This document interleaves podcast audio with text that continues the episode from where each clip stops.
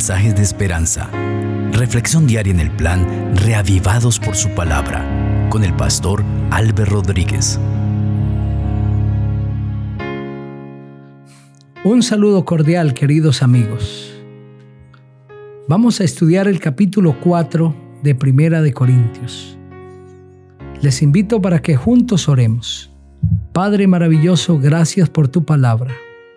Enséñanos, Señor, a través de ella, que podamos recibir orientación guiados por el Espíritu Santo. En el nombre del Señor Jesucristo. Amén. Así dice la palabra del Señor. Por tanto, que los hombres nos consideren como servidores de Cristo y administradores de los misterios de Dios. Ahora bien, lo que se requiere de los administradores es que cada uno sea hallado fiel.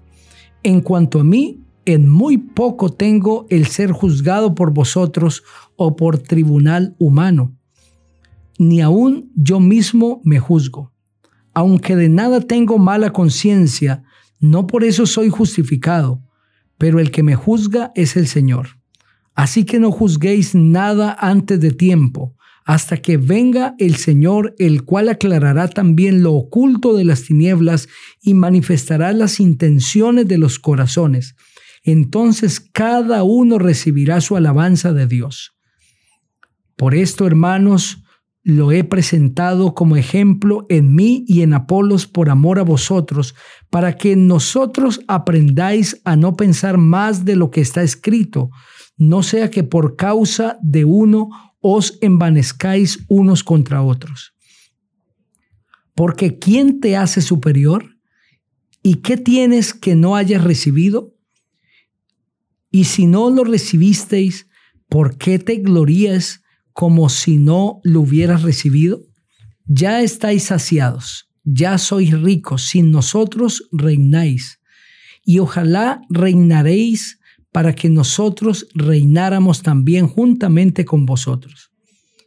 Porque según pienso, Dios nos ha puesto a nosotros los apóstoles en el último lugar como a sentenciados a muerte. Hemos llegado a ser un espectáculo para el mundo, para los ángeles y para los hombres.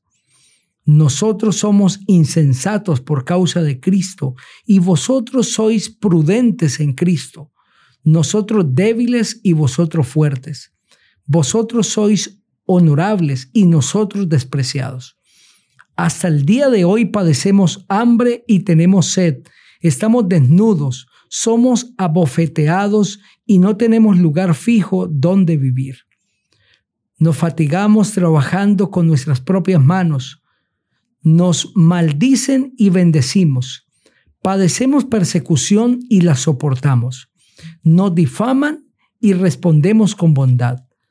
Hemos venido a ser hasta ahora como la escoria del mundo, el desecho de todos. No escribo esto para avergonzaros, sino para amonestaros como a hijos míos amados. Aunque tengáis diez mil maestros en Cristo, no tendréis muchos padres, pues en Cristo Jesús yo os engendré por medio del Evangelio.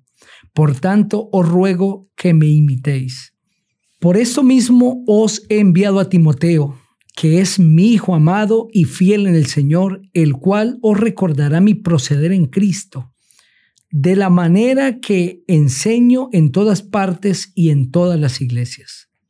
Algunos están envanecidos como si yo nunca hubiera de ir a vosotros, pero iré pronto a visitaros si el Señor quiere y conoceré no las palabras, sino el poder de los que andan envanecidos, pues el reino de Dios no consiste en palabras, sino en poder.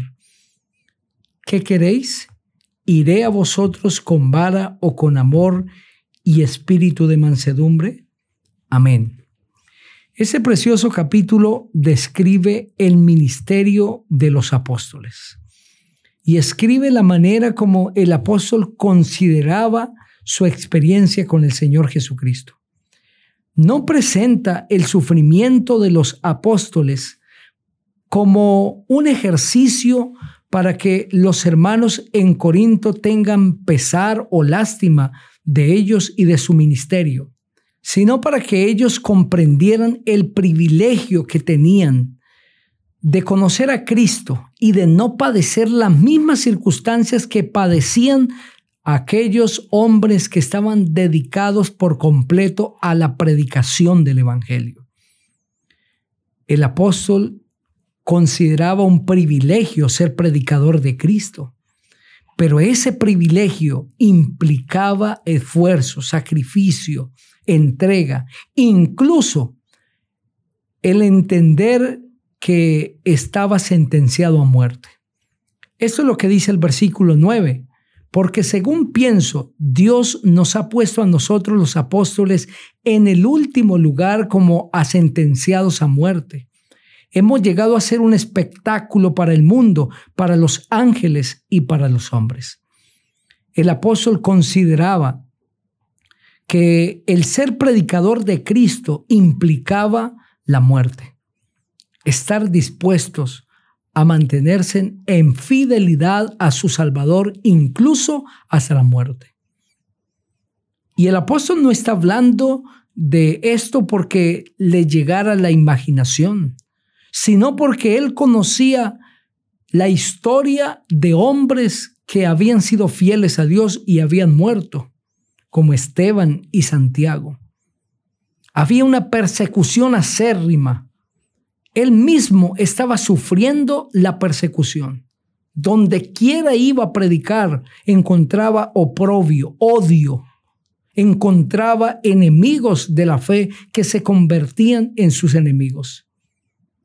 Por eso en el versículo 11 dice, hasta el día de hoy padecemos hambre y tenemos sed.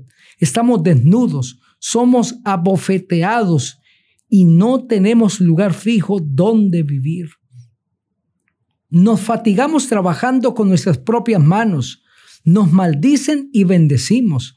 Padecemos persecución y la soportamos. Nos difaman y respondemos con bondad. Hemos venido a ser hasta ahora como la escoria del mundo, el desecho de todos. No todos los cristianos estaban padeciendo la persecución en la misma intensidad.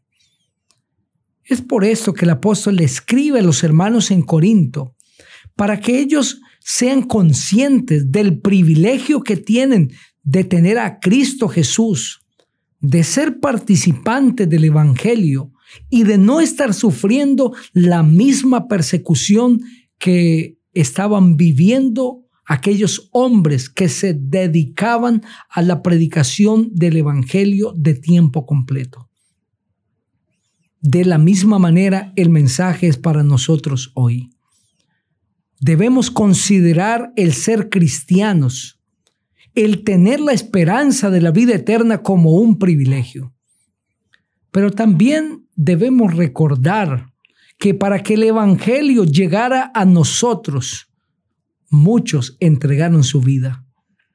El Evangelio llegó a nuestra vida, a nuestra familia, a gran costo hombres y mujeres en el ayer estuvieron dispuestos a ir a la muerte por predicar a Cristo Jesús. Y no podemos olvidarnos de esta historia. No para lamentarnos, para sentir lástima por aquellas personas, sino para que nosotros haya una profunda gratitud a nuestro Dios de permitirnos conocer este Evangelio maravilloso, la esperanza de la vida eterna, a pesar de tanto sufrimiento.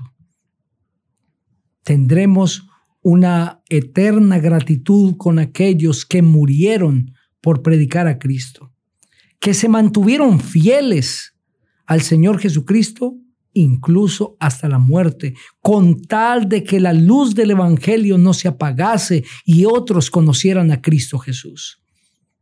Seguramente en el cielo tendremos la oportunidad de agradecerles tanto esfuerzo y contarles que fuimos alcanzados porque el Evangelio nos llegó gracias a la obra maravillosa del Espíritu Santo y al esfuerzo de cada uno de ellos seguramente la mayoría de los cristianos lo somos y vivimos en paz.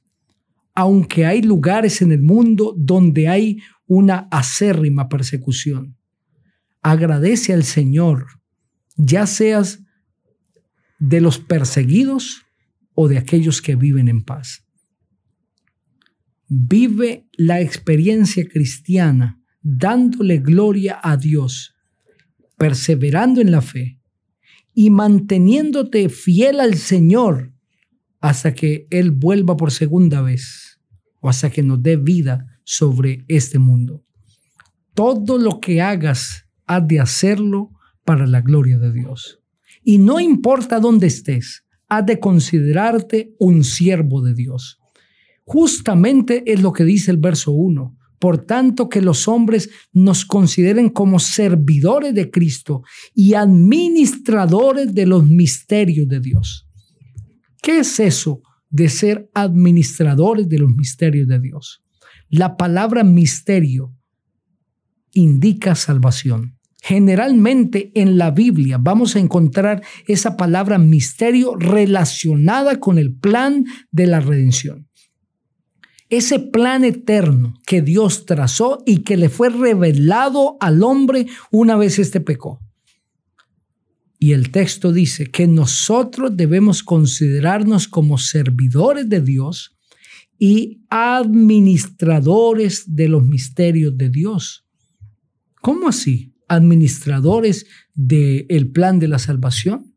Pues somos administradores en el sentido que Dios nos ha entregado a nosotros la comisión de predicar el Evangelio al mundo. Somos administradores de la predicación del Evangelio al mundo. Y esto hemos de considerarlo como el mayor privilegio que el cielo le puede conferir a un ser humano, ser administradores de los misterios de Dios.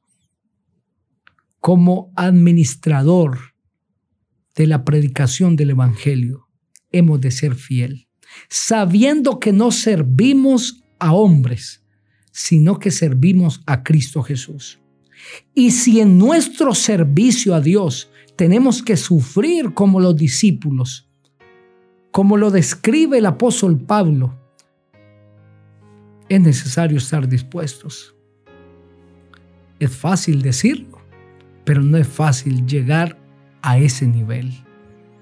Por eso hoy, querido hermano, quiero invitarte a orar de dos formas. Número uno, a darle gracias a Dios por el privilegio que nos da de conocer el Evangelio en tiempos de paz, no en una acérrima persecución como la tuvieron los discípulos. Y número dos, a pedirle al Señor que nos ayude a ser fieles administradores de los misterios de Dios, a predicar el Evangelio. Y si un día tenemos que sufrir por Él como lo hicieron los discípulos, y si tenemos que dar la vida, que estemos dispuestos a ir hasta la muerte. Te invito para que juntos oremos así. Padre maravilloso, gracias porque el Evangelio llega a nuestro corazón y es un privilegio ser cristianos en la mayor parte del mundo en tiempos de paz. Pero también queremos rogarte que nos des un corazón fiel, como buenos administradores de tus misterios, a tal punto que podamos mantenernos en fidelidad y predicando a Cristo, aunque ese ejercicio nos lleve a la muerte o nos cause la muerte por los enemigos del Evangelio. En tus manos quedamos en este día, en el maravilloso nombre del Señor Jesucristo. Amén. El Señor te bendiga.